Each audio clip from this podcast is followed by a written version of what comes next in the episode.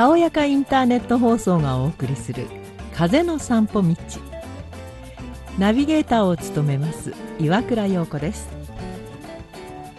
今回は2018年に日本で公開された映画「500ページの夢の束」から発達障害の主人公と「スター・トレック」についてご案内します。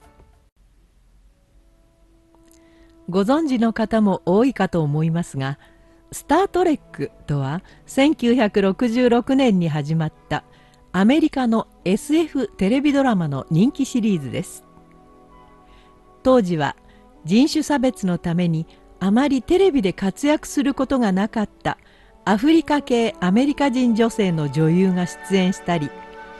登場人物の中にゲイの人がいたりと時代を先取りしたような多様性を受け入れる平等な世界を描いていることでも評価されているようです。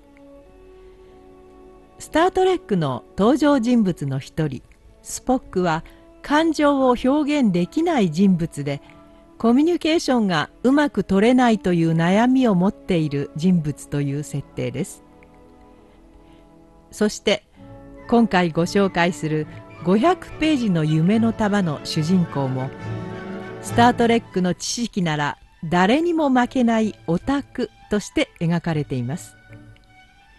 それではあらすじをご紹介します。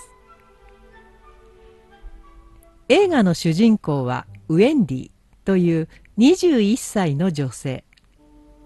自閉症と診断され障害者の自立支援ホームで暮らしていますがホームを運営するソーシャルワーカーのスコッティによる指導や訓練が奏功し日常生活を規則正しく暮らす方法を身につけました。毎朝日課を一つ一つ几帳面に確認し決まったルートで仕事先のパン屋に通いそこで菓子パンを製造販売しています。16時からは愛犬ピートの散歩に出かけ。18時からはアメリカの人気テレビ SF ドラマ「スター・トレック」を見ることを楽しみにしています。そんなある日ウェンディはテレビに釘付けになります。スター・トレックを制作するパラマウント・ピクチャーズ社が50周年を迎えた「スター・トレック」について新しく脚本を公募するという CM を見たためです。それ以前からウェンディは「スター・トレック」の脚本作りに熱中しており約500ページに及ぶオリジナル脚本を書き上げます。この映画ではスター・トレックが非常に重要な鍵を握っています。さて約500ページの脚本を書き上げたウェンディは日曜日ホームを訪ねた唯一の肉親である姉のオードリーと口論になります。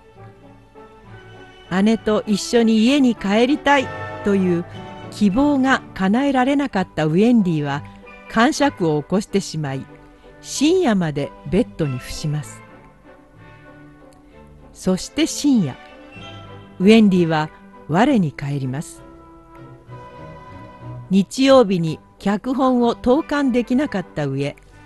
翌月曜日は祝日なので郵送は休み。そうなると火曜日午後5時必着の脚本が届かなくなります。そこでウェンディは一年発起します。普段はホームと職場を往復する生活なのに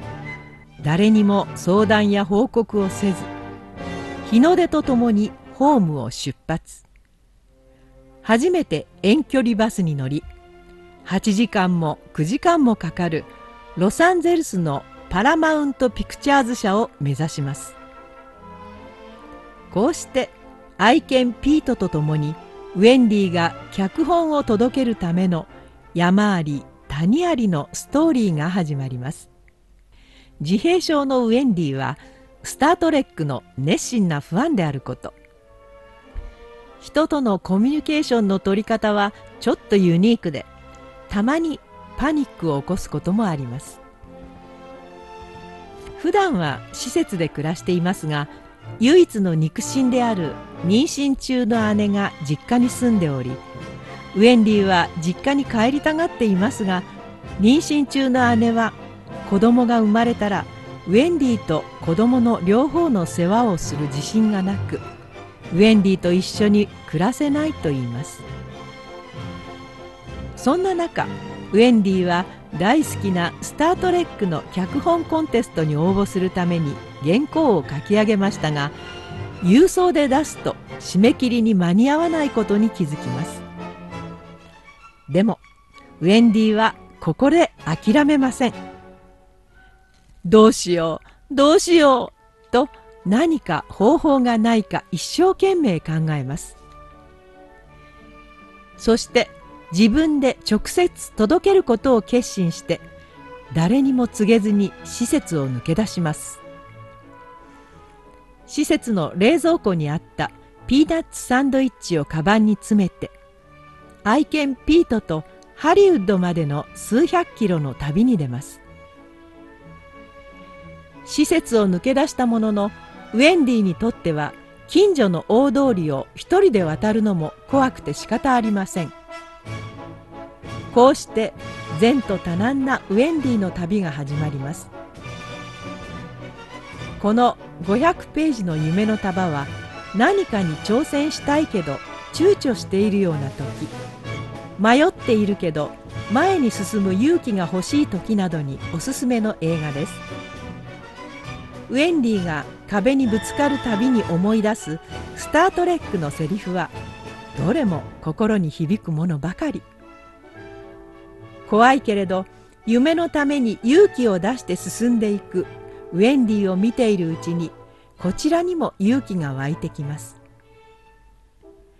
いかがでしたか？今回の風の散歩道。それでは次回もお楽しみに。